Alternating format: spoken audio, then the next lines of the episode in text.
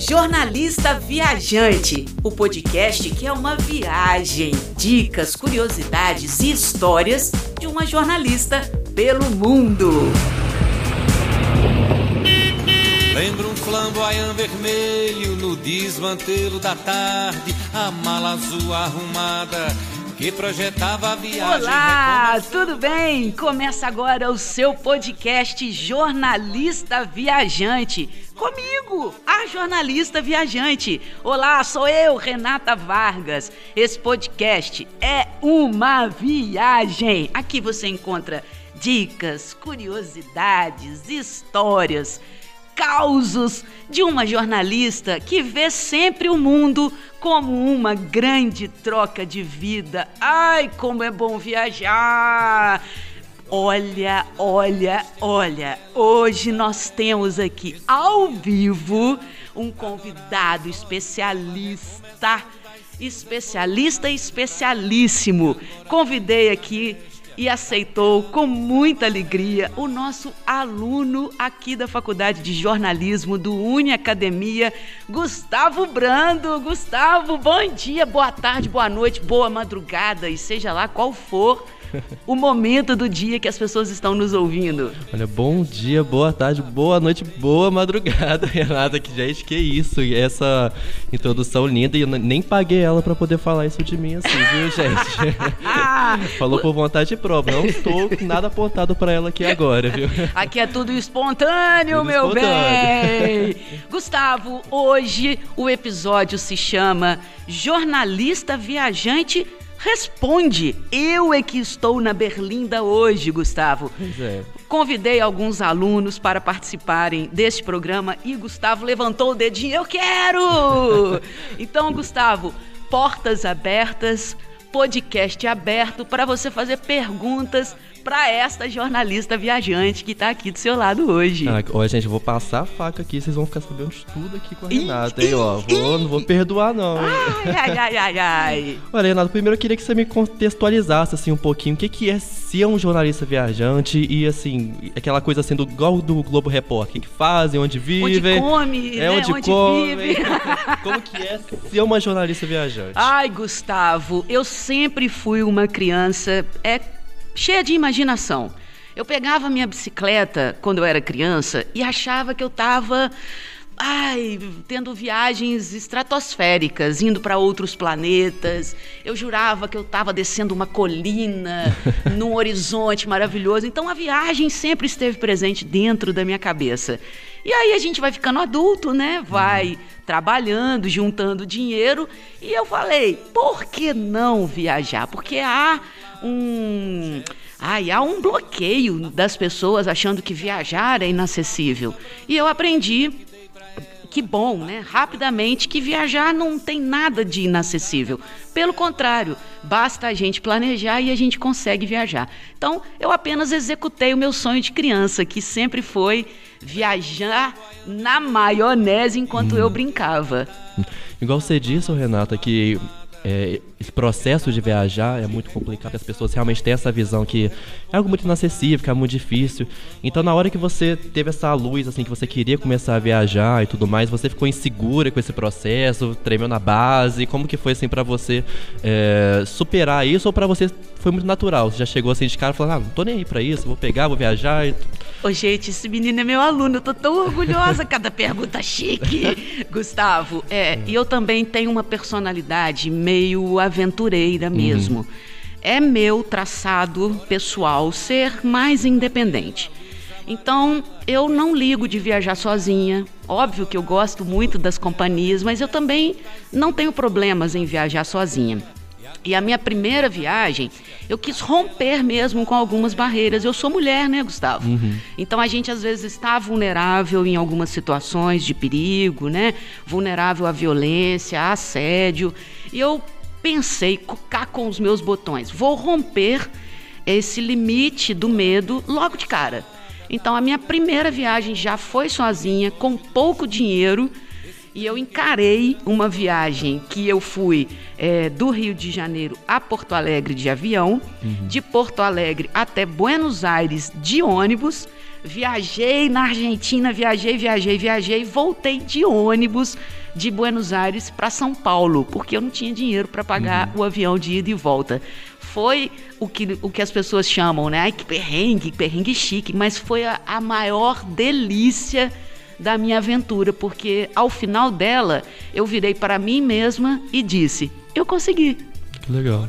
Uhum. Imagino, porque eu, pelo menos, não, não consigo nem me imaginar pegando um avião, qualquer coisa do tipo, e indo viajar sozinho. Mas eu acho que eu vi isso realmente é uma inspiração, porque não tem porquê, sabe? É uma experiência é, sua. Eu acho, Gustavo, que a cada viagem que eu faço, eu tenho um tesão uhum. meu comigo mesma de falar assim. Ai, por exemplo, é, o metrô de, de Berlim é dificílimo. Primeiro uhum. que alemão me ajuda aí, né? Eu não domino o inglês, mas eu desembolo bem. E eu fiquei perdidaça na estação de Berlim. A vontade que dá é chorar, sabe, uhum. Gustavo? E eu pensei, não vou conseguir, não vai ser difícil, eu não vou chegar lá. Eu falei, calma, não é esse o princípio básico da minha viagem? Eu me superar? Então, eu estabeleço esse limite comigo mesma e eu amo, ao final de uma viagem, saber que eu superei, que eu venci, que eu lutei e principalmente que eu me libertei, porque a sensação de liberdade que a gente tem numa viagem, ela é incrível. E ela me, me dá, me concede anos de experiência. Então, apesar de eu ter 50 anos hoje, eu parece que eu tenho assim 150 de uhum. tanta experiência adquirida nessas aventuras viajantes. Olha que legal. Você falou esse negócio da linha de metrô, você passou esse perrengue assim lá em Berlim, mas quando eu fui em São Paulo eu também fiquei assim, completamente perdido com linha de metrô, não sabia nada, eu acho muito complicado, não entendo linha de metrô. A linha de metrô de São Paulo e do Rio de Janeiro, que são as localidades uhum. mais acessíveis pra gente. português eu não consegui entender, imagine alemão então. É, mas elas são os princípios de todas as outras. Uhum. Então você compreendendo essas linhas, né, que ela vai de um ponto a outro com várias paradas no meio do caminho. Acho que o mais importante é a gente saber a direção do metrô.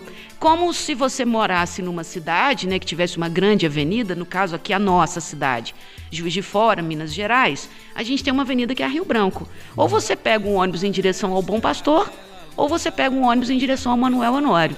O que não pode é você achar que está indo para o Bom Pastor e está indo para o Manuel Honório. Uhum. Assim é a linha de metrô. E aí, no meio do caminho, há os pontos de ônibus. O, a estação de metrô também. No meio desse caminho, tem as estações. Então, basta você olhar as cores. Uhum. Ah, essa linha é verde, essa é azul, que vai de um ponto a outro, e no meio do caminho você se descobre. E já vai. E já vai. E já chega chegando. Você comentou que foi em Berlim, você chegou em algum outros países da Europa? Ou... Eu fiz duas viagens para a Europa, ah, Gustavo. Ah, na segunda, que foi a que eu visitei Berlim. Na hum. segunda é, vez que eu fui à Europa, fiquei 37 dias viajando. 37 dias?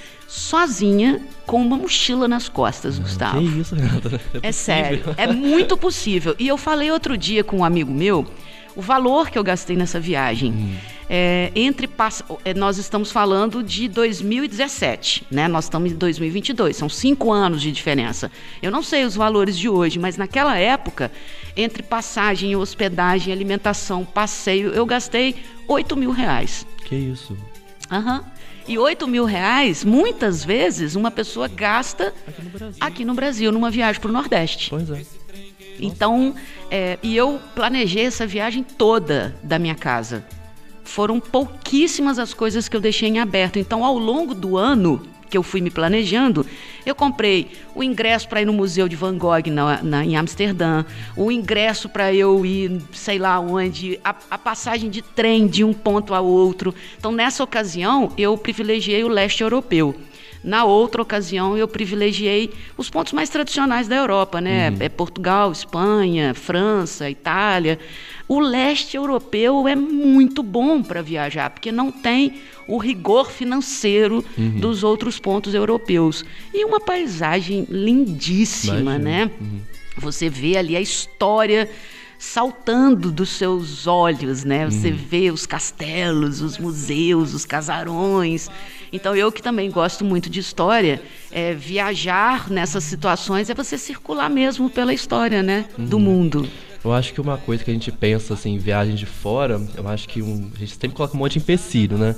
Mas eu acho que um empecilho que a gente coloca de cara é a língua. Uhum. Você fala que foi parar na Alemanha, que o pessoal fala alemão, você sabe falar alemão, sabe arranhar alguma coisa. Eu sei nada. Ou você assim, se virava na língua. Olha, aliás, esse tema desse episódio, que é investindo em línguas, nós vamos abordar aqui. Temos uma convidada especialíssima. Vou deixar aqui em suspenso. Dando spoiler Exatamente, mas a gente vai abordar isso. Uhum. É, eu desembolo o espanhol e desembolo o inglês. Mais nada.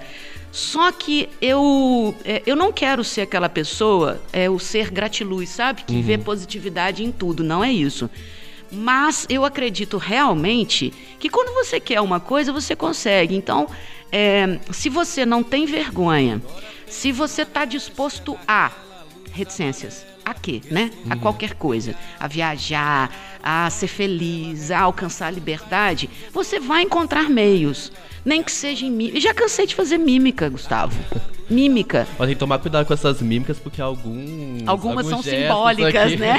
aqui não é o mesmo para eles lá fora, não. Tem que tomar cuidado. Exatamente. Mas é, eu acho que a gente, falando palavras soltas, uhum. né? É, a gente consegue, né? Uhum. É, saída, é, ônibus, metrô. Então são, são palavras-chave. E esses lugares, eles são muito preparados, né? Alguns lugares, a maioria deles, assim. Estão acostumados a receber turista. A, a né? receber turista. É, é, essa troca, gente, entre o turista e a localidade que recebe o turista é muito importante, que talvez seja um despreparo do Brasil em alguns pontos. Uhum. A gente às vezes desmerece a presença do turista e é o turista que está movimentando aquela localidade, né? Então é muito importante essa relação de receptividade, de hospitalidade com o turista. E você sente essa relação de hospitalidade vindo das pessoas? Porque aqui no Brasil a galera fala assim, ah, o povo brasileiro é muito receptivo, é muito caloroso.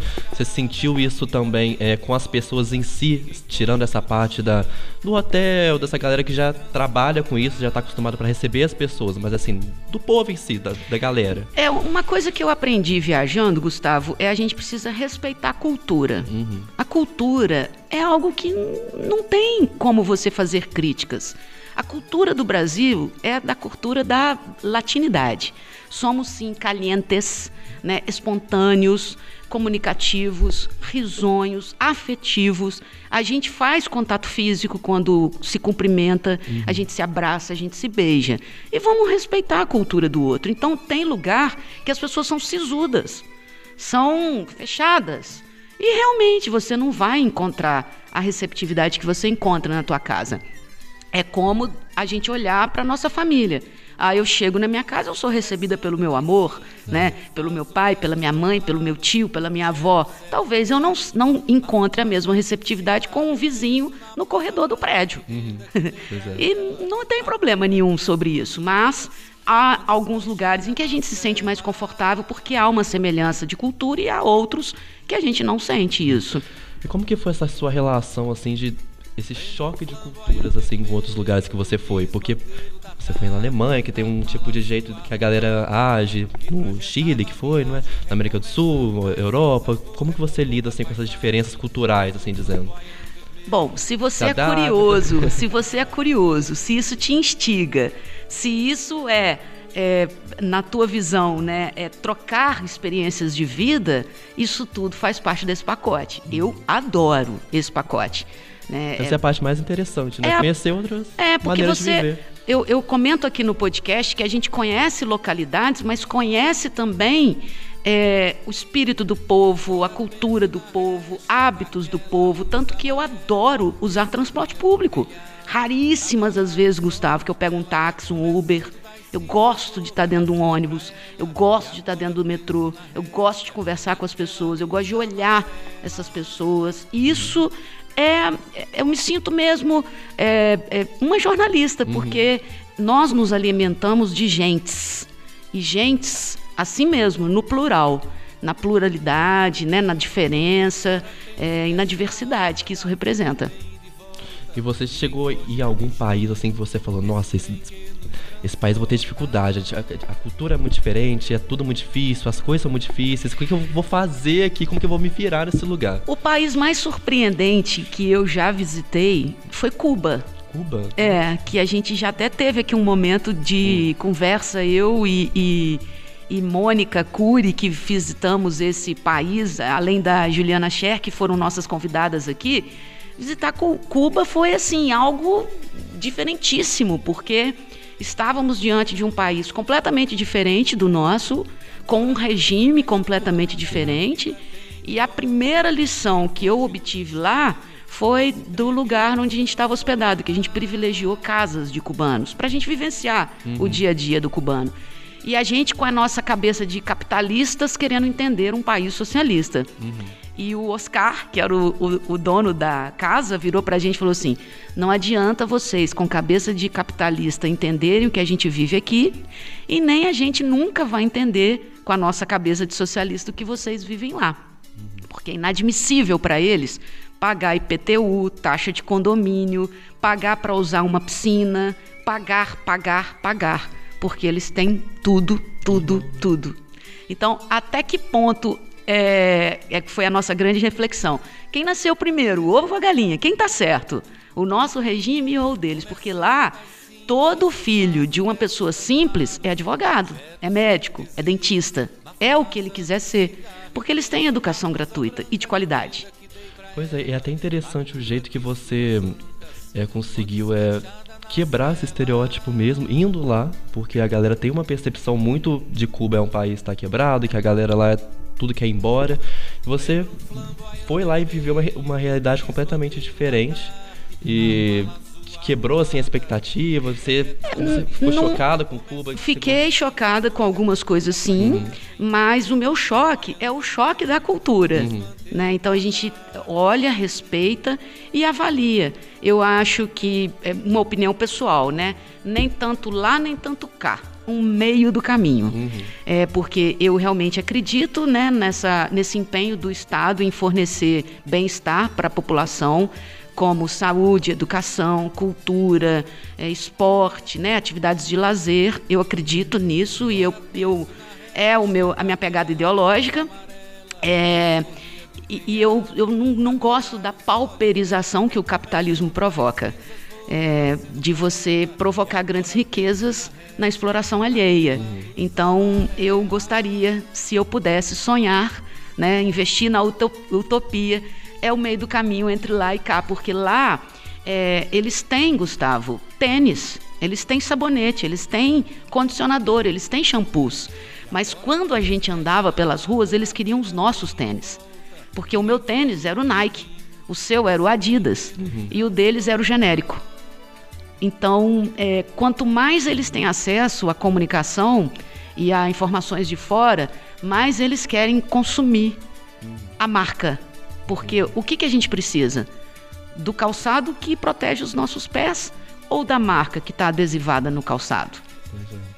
É. é. uma grande pergunta, né? Pois é, essa é uma questão assim que dá para discorrer muito, né? Porque... É uma questão filosófica. É. Então a gente o tempo inteiro estando lá, a gente passou 15 dias lá. A gente se perguntava o tempo inteiro. Você circula pelo país e não vê uma propaganda.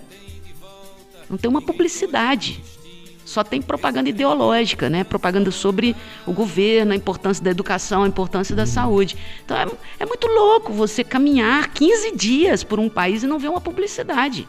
Nenhuma, Gustavo. Lugar nenhum. Nós éramos quatro mulheres. Duas jornalistas, uma publicitária e uma professora universitária da UFJF. Quatro mulheres formadas né, com uma visão uhum. interessante Já sobre a vida, né, é, e uma visão, né, bem contextualizante da vida, e isso nos impressionou muito, né? Então, essa experiência, Gustavo, nada do que uma pessoa que mora em Cuba dizendo para mim vale mais do que eu estar lá. Isso é a grande, o grande barato da viagem. Não, mas deve ser muito esquisito, porque a gente é bombardeado de publicidade o dia inteiro, de, dia de inteiro. desejo, de coisa que a gente quer comprar. Então, assim, ver a galera de lá não tendo isso, mas ao mesmo tempo eles sabem que existe, tem esse desejo. É.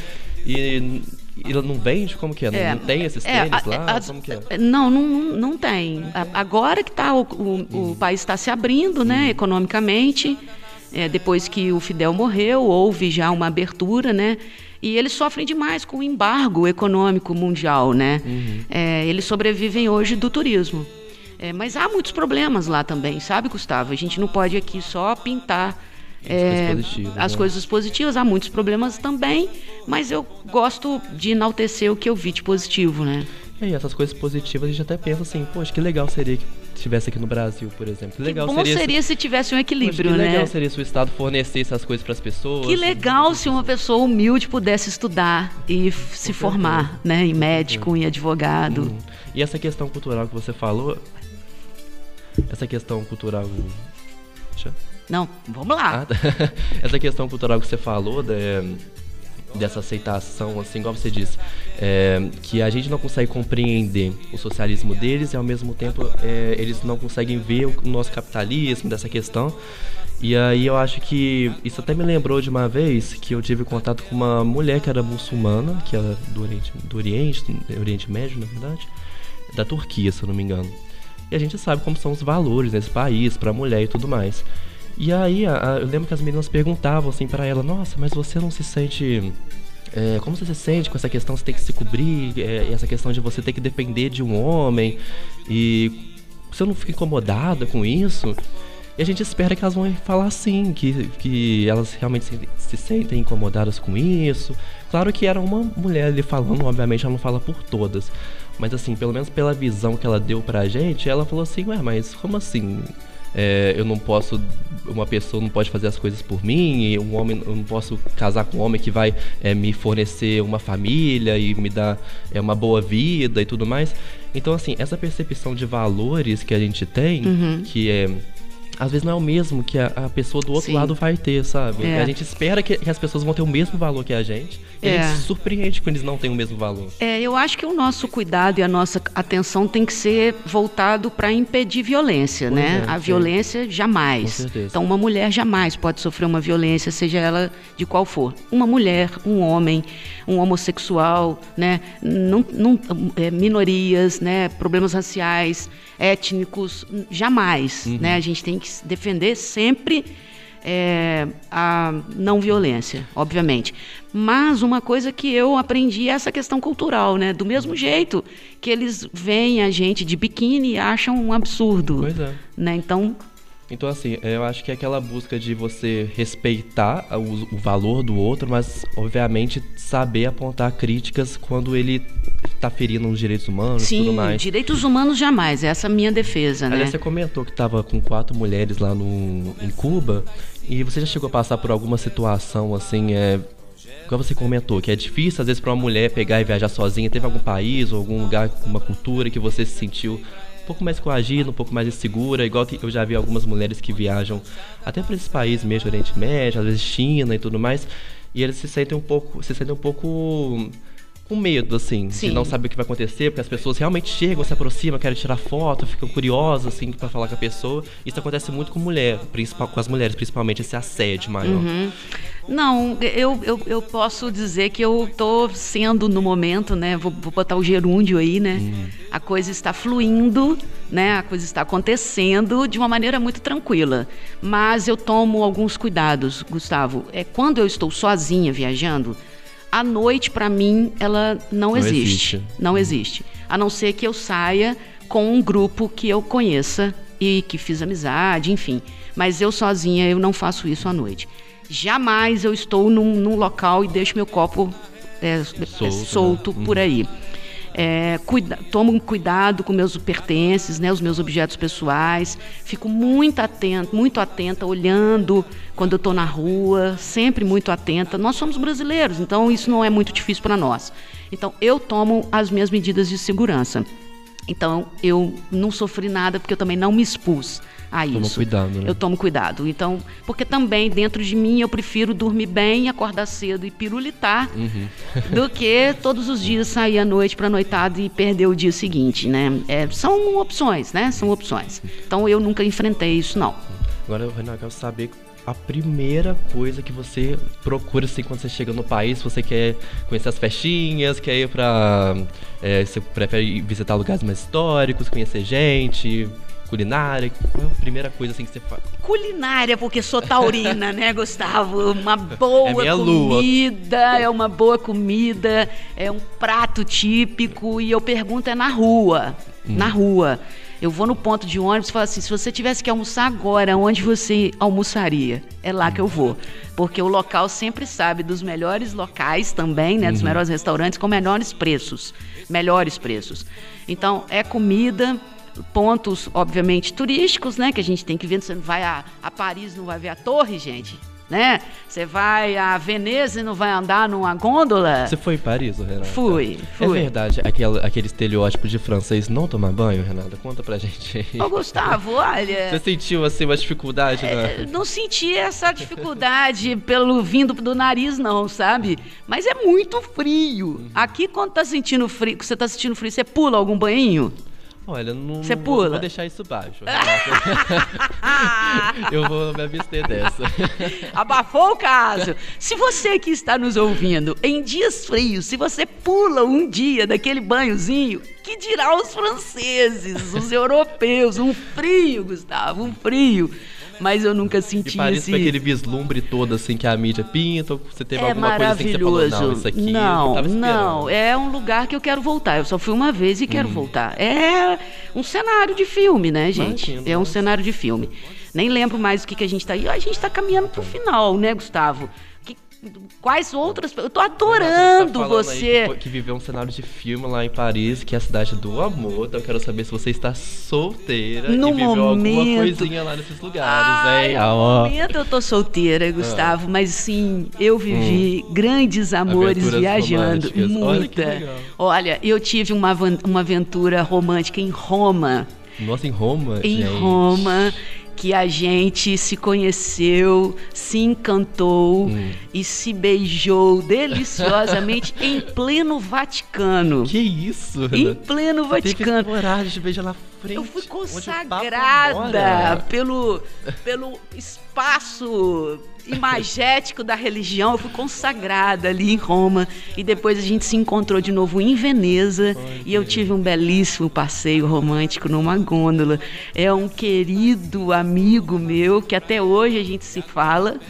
E essas. E, e- e tive outros também, né?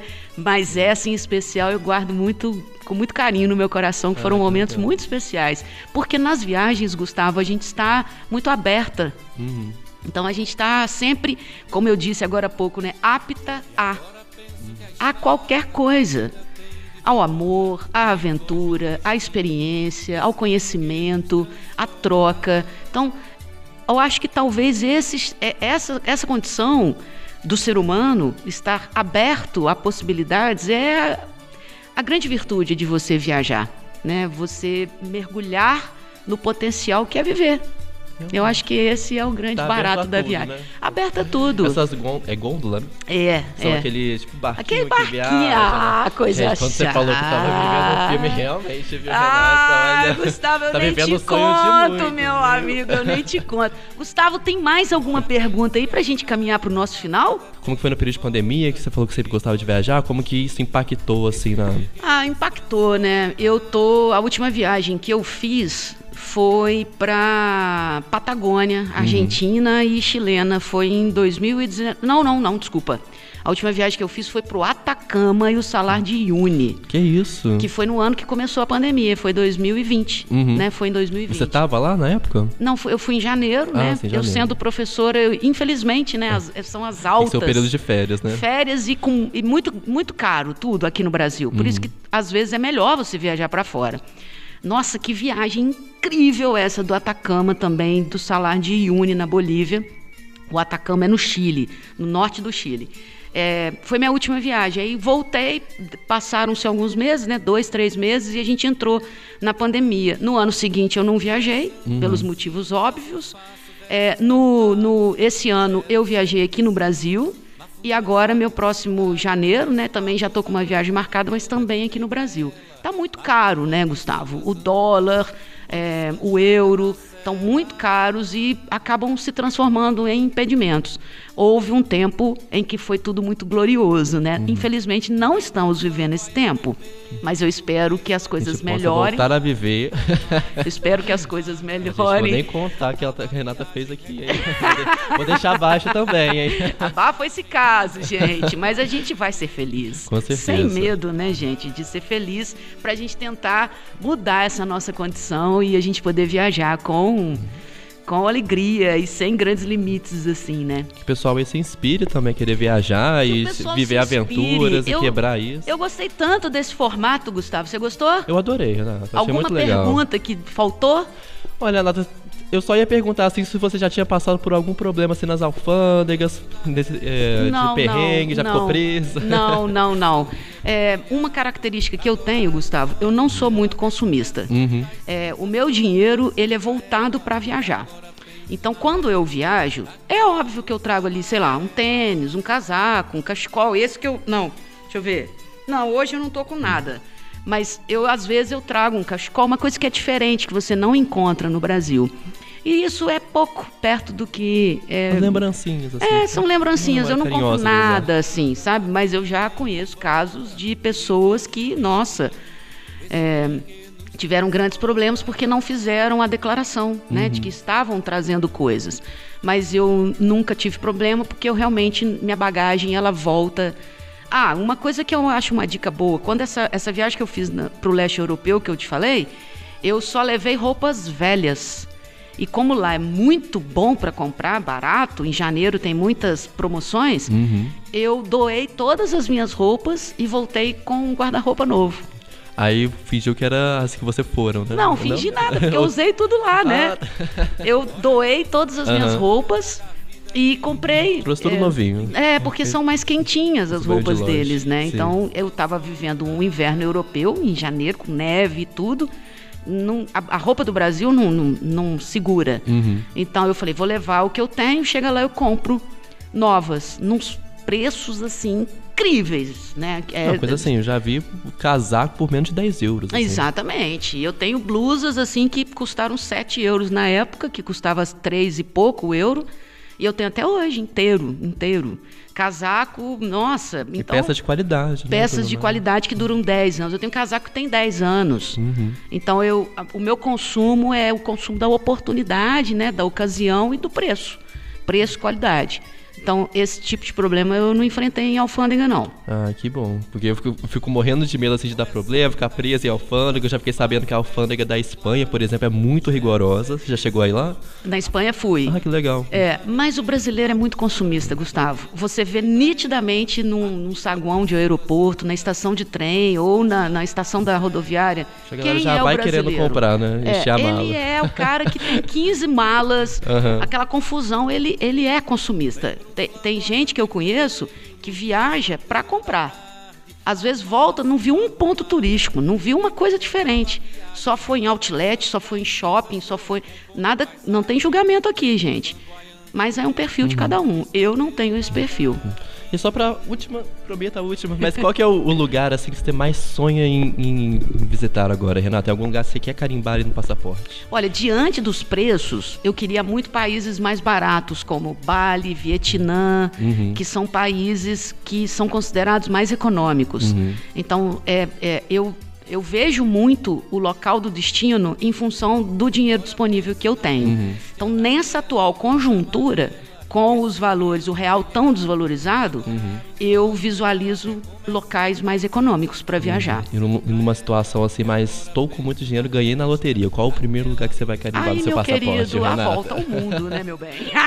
mas o primeiro lugar, pode falar, Renata. Eu já adianto que o meu seria o Japão, que eu adoro lá, tenho muita vontade de conhecer. Nossa, eu tenho tantos, Gustavo, que seria até injustiça comigo mesma eu fazer isso. Um, né? é, eu, eu, meu sonho é fazer uma volta ao mundo, né? Conhecer todos os países ou todos os continentes que eu ainda não conheço, né? Então seria realmente incrível isso. Ah, que legal. Ah, vamos fazer igual o Jô Soares? Como que o Jô Soares faz? Eu o Jô Soares ele fazia assim, ah, o nosso programa tá chegando ao fim. Aí a, a plateia, ah, ô Gustavo, eu quero demais. Vai ter mais, vai ter mais. Vai ter mais. Eu quero demais agradecer a presença do Gustavo Brando, que é o nosso aluno de jornalismo aqui do Uni Academia, participando desse episódio em que a jornalista viajante responde. Ah, gente, Gustavo, dê o seu abraço, o seu beijo, mande o seu like, manda o seu clique para quem estiver nos ouvindo para a gente se despedir. Ah, Renato, eu adorei estar aqui, eu achei muito legal. Nunca tinha gravado um podcast, foi a primeira vez, assim, primeira vez que eu tô mexendo com tudo mais, eu adorei muito, gostei muito dessa experiência, achei muito legal, muito bacana, tô doido pra ouvir já, quero ouvir os outros programas também. É isso, gente. E como professora, Gustavo, você levou nota 10, ah, tá? coisa linda, pode colocar no boletim. Vou colocar no boletim. Gente, muito obrigada pela presença aqui de vocês. Uma audiência incrível que nos acompanha todos os dias nesse, nesse podcast que é o Jornalista Viajante. Gustavo, esse podcast é uma viagem. Qual lugar que você encontra dicas preciosas, Gustavo? Me pergunta, me, responde. gente, é só aqui que dá É pra só encontrar, aqui, ué. curiosidades, não tem aqui, Gustavo? Tem de tudo, gente. Histórias de uma jornalista pelo mundo. Gente, a gente se despede e até a próxima aventura. Tchau, tchau. Eu faço versos tão claros, projeto sete desejos. Jornalista Viajante, com Renata Vargas, programa inédito, terça-feira, 10 da manhã. Reprises, quinta, 7 da noite e domingo, 2 da tarde.